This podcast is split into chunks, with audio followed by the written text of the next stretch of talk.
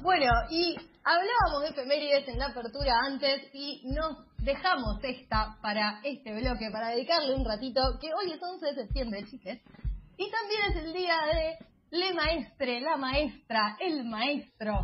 Y nos la guardamos especialmente para dedicarle un ratito a charlar del tema. Eh, no sé cómo le estuvieron diciendo, a mí me gusta reivindicar el de Día de la Maestra, simplemente porque en general se dijo siempre del maestro. Recordemos que es en honor al, en recordatorio al fallecimiento de Sarmiento. Figura interesantísima y polemiquísima también para dedicarle alguna otra columna en algún momento, no va a ser esta.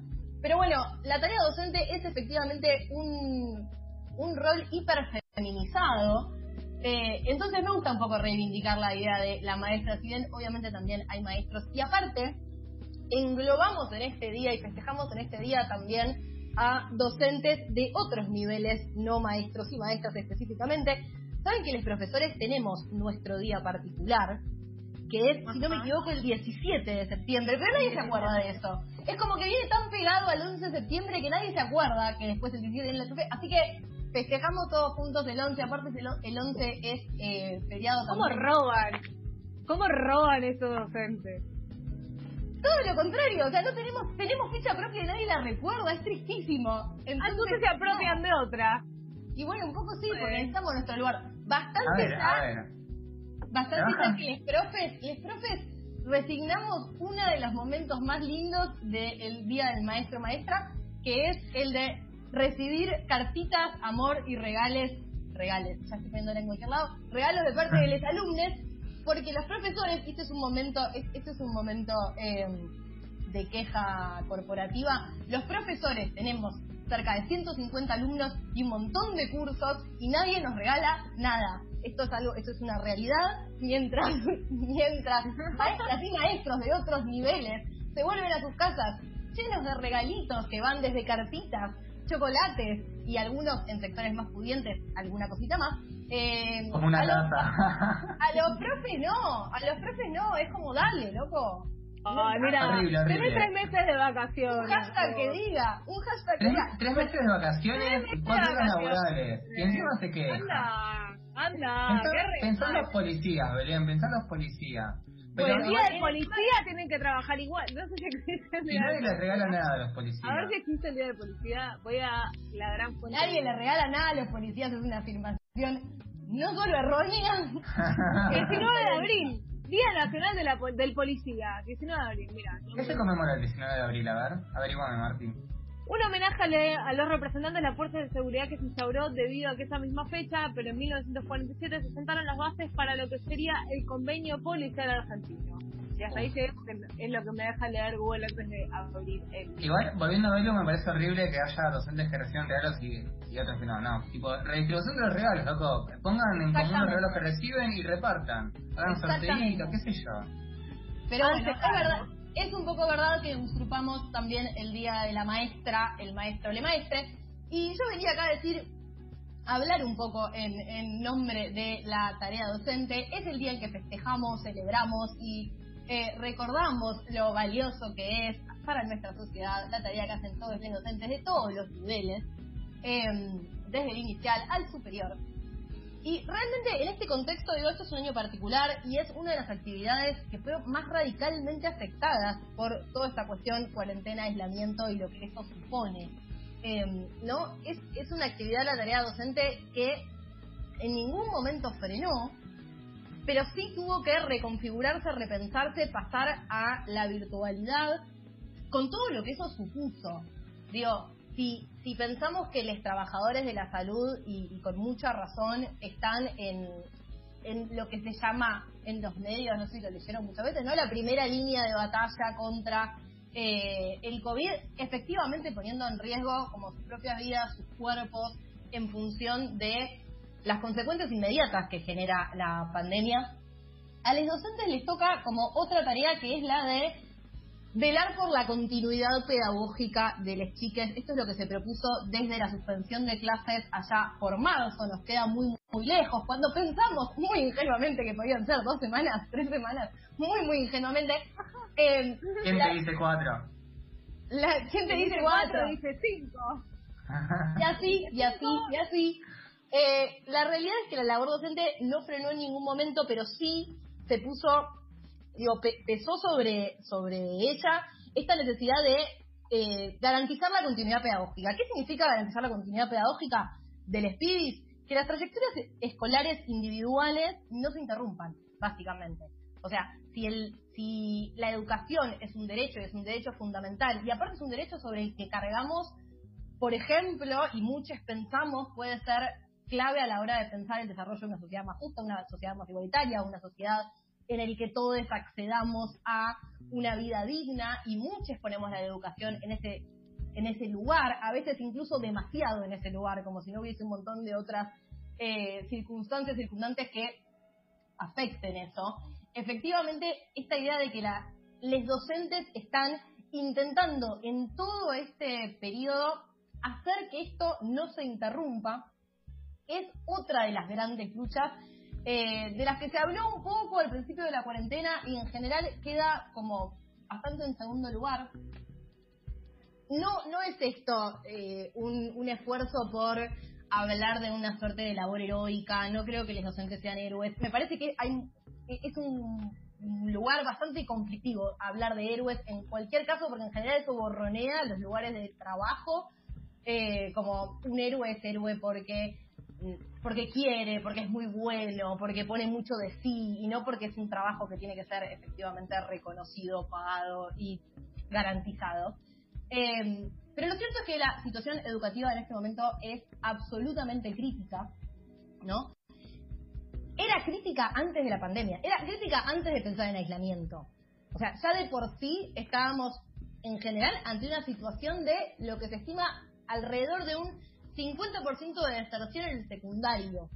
O sea que cerca de uno de cada dos pibes no terminan el secundario en la en toda la República Argentina y estoy hablando antes del el aislamiento. Esos son eso es un derecho que de por sí no estaba garantizado con todas las falencias que tiene la institución educativa y todo lo que es necesario que, que el Estado provea para que eso se, se efectivice.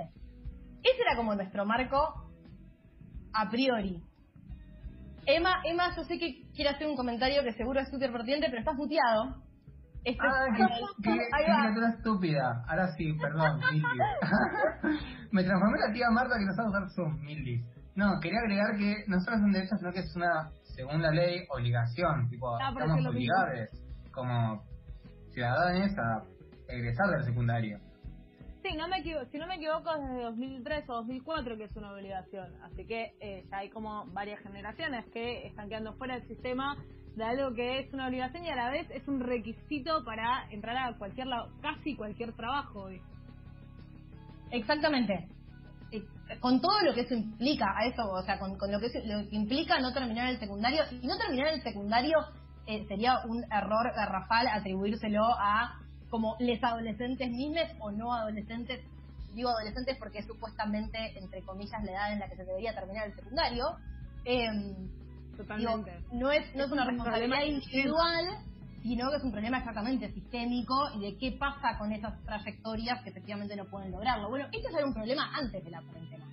En la cuarentena estamos hablando de que al día de hoy se estima, y estos son números de, de las eh, agrupaciones gremiales y demás, que por ejemplo, en provincia de Buenos Aires, cerca del 50% no están pudiendo seguir o quedan por fuera de la continuidad pedagógica en este momento, por falta de acceso, falta de acceso a Internet, dispositivos o todo lo que es necesario para más o menos sostener esto que sucedió un día para el otro, era obviamente imposible de prever que íbamos a un contexto de pandemia, pero expone, esto lo dijimos hace un tiempo cuando hablamos de educación, recién allá hace mucho tiempo y recién comenzaba la cuarentena, eh, que esto exponía falencias de base, digamos, pero que las deja en una situación aún más crítica.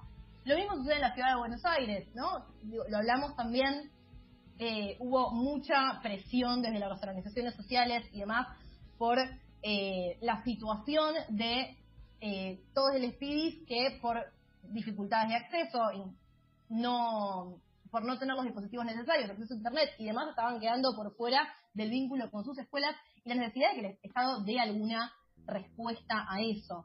Eh, todas estas cuestiones dan un saldo terriblemente negativo en este momento, que es que la, esta lucha que se viene sosteniendo y que recae en última instancia en los docentes, que son quienes tienen que sostener este vínculo, está, está estamos perdiendo y estamos perdiendo por, por justamente eh, situación, una situación estructural, ¿sí? por carencias estructurales, por déficits del sistema que exceden las prácticas individuales. Y las consecuencias sociales de esto son a largo plazo y son incalculables al día de hoy. O sea, es una situación realmente crítica. Em, se habló mucho, en, sobre todo en lo que fue el conflicto, sigue siendo el conflicto en la ciudad de Buenos Aires, sobre cómo saldar esto de la ciudad estima que son 6.500 eh, alumnos los que no están pudiendo tener un acceso, ningún tipo de vínculo con la escuela en este momento Em, ¿Y cómo se salda eso? Perdón, te vuelvo a interrumpir. ¿Tenemos el dato de la totalidad de alumnos que hay en la ciudad de Buenos Aires en general, como para saber sobre qué base o ni en pedo? No lo tenemos. Marky lo googlea. Lo googleo mientras. Sí, igual Porque que está, bueno tener como para contrastar, ¿viste? Porque uno dice 6.500 alumnos, bueno, pero ¿sobre qué base? Eh, perdón. Sí, no, es que totalmente, pero digo, estaba como toda Según esta... 2000, es un dato 2011 esto. Bueno, a ver, dato desactualizado, pero... No, no, no, es Universidad de Buenos Aires. Sí, ah, seguimos, seguimos.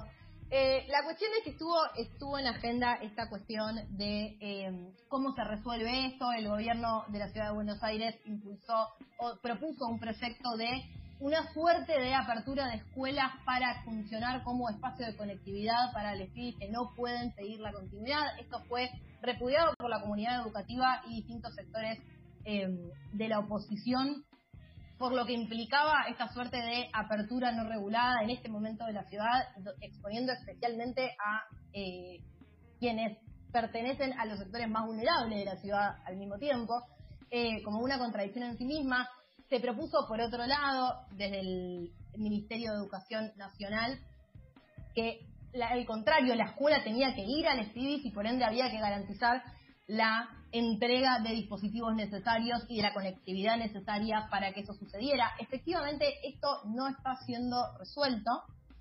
Acá, acá encontré el dato. Igual eh, quiere decir que este dato es de la ciudad, lo hizo el gobierno de la ciudad de Buenos Aires, estos 6.500 PIBs que no está claro de dónde lo saca y en Totalmente. Eh, eso me parece importante rescatar. Y después, eh, según eh, los, o sea, según la ciudad, los datos correspondientes al año 2019, en, eh, en escuelas estatales hay 91.900 alumnos y en privadas 100.400.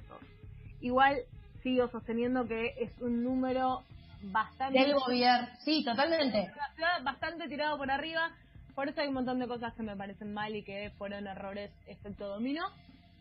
Sobre todo de por qué Papa Estado está salvando a Hijite Chete de eh, la Ciudad de Buenos Aires en un problema que debería solventar la propia Ciudad de Buenos Aires, mientras que en el resto del país hay un problema de conectividad gigante. Sin ir muy lejos, es cruzando la General Paz el problema. Pero bueno, ese es otro problema de mi enojo con la vida.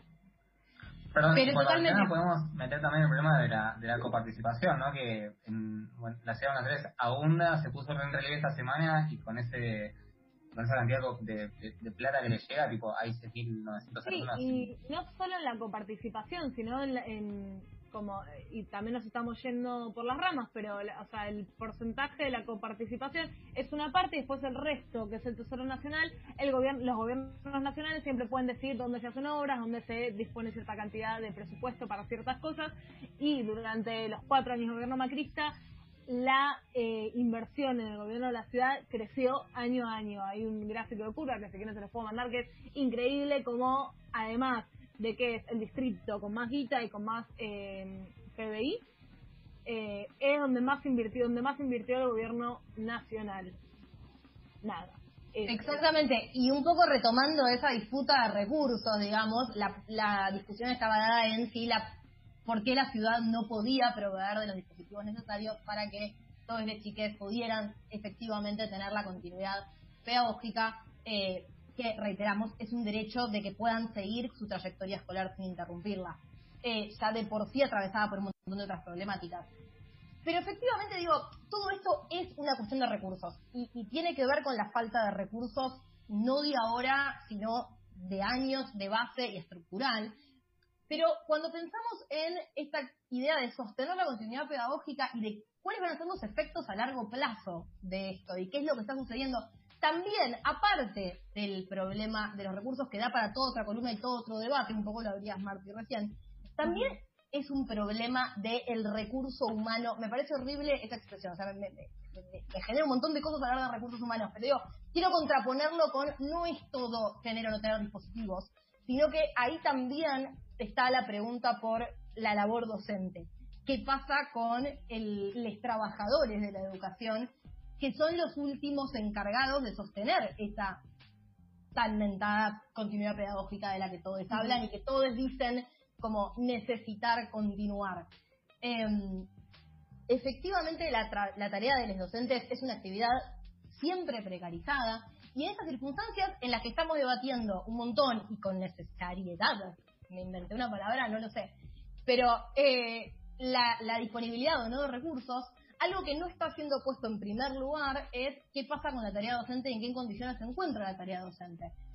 Em, digo, si pensamos, por ejemplo, en la provincia de Buenos Aires, la paritaria de los docentes está caída desde mitad de año después de un acuerdo de corto plazo que se pautó al comienzo de, las clases entre gremios y el gobierno de la ciudad de la provincia de Buenos Aires y ahora está como en, un parate indefinido. De hecho, hay están habiendo medidas gremiales que reclaman por la reapertura y demás de, esta condición salarial, que de nuevo es un reclamo que tiene que ver con cómo se sostiene este sistema que está intentando que todos los pibes de la Argentina no pierdan su trayectoria escolar. Eh, los protocolos de, de regreso a las aulas, que ya los hay, están, están siendo pautados, si bien las situaciones de las distintas provincias son todas diferentes de acuerdo a cuál es la situación epidemiológica de cada lugar, pero efectivamente hay un protocolo que se está armando de regreso a, las aulas, todos hablan de una bimodalidad, que significaría que en algún momento haya como una suerte de em, como presencialidad y virtualidad en simultáneo. No hay ninguna aclaración sobre qué significa eso para la labor docente. Si eso significa que se duplican las horas, cómo va a ser sostenido eso desde los trabajadores, si eso implica como una mayor fuerza laboral o no, no hay ningún indicativo de que eso sea así. Digo, estas cuestiones, algunas como para dar cuenta de que toda la cuestión sobre cómo se lleva a cabo la labor docente debería, si realmente pensamos que, como lo pensamos nosotros, que la, educación es necesaria y es una de las cuestiones que hay que sostener a largo plazo en este contexto de aislamiento que no se puede cortar, no está siendo como lo suficientemente problematizado o por lo menos visibilizado. ¿no? Por eso a la apertura que yo decía, como sí están habiendo reclamos gremiales en este contexto, que, que hablan esto de cómo sostener una, de cómo sostener esta situación. Efectivamente, aparte de un montón de cuestiones, eh, hay un reclamo salarial. Es un problema de derechos laborales, es un problema salarial. Muchas veces esto se usó y no, no estoy hablando solo de esta situación de cuarentena, ¿no? En el pasado. Esto se usó como una forma de deslegitimar el reclamo docente. En plan, como eh, hablan de la, hablan en nombre de la educación, pero em, efectivamente les importa como la plata y cuánto les pagan. Y sí, porque vivimos en un mundo en el que eso es el, ese es el sustento material básico necesario para sostener la educación. Eh, y digo, la idea de tener un salario digno y un salario que acompañe las situaciones en un contexto en el que los docentes están brindando su fuerza laboral a base de sus propios recursos, en su casa, en sus espacios, con sus computadoras, con su acceso a Internet, y que no hay ninguna contemplación de todas estas cuestiones en, juego, efectivamente es un, un, problema salarial, y es un problema salarial que es un problema educativo, directamente, no están desindidas las cosas. y no solo es un problema salarial, sino también eh, más estructural en el sentido de que en todos los, en todos los reclamos que se llevan a cabo desde los temas docentes, no solo se incluye los salariales, sino también la cuestión estrictamente de iglesia, como, che, estamos logrando en edificios que se caen a pedazos que peligran no solo nuestras vidas, sino la de los, la de los pibes, como... nada, es como una dimensión más de la problemática.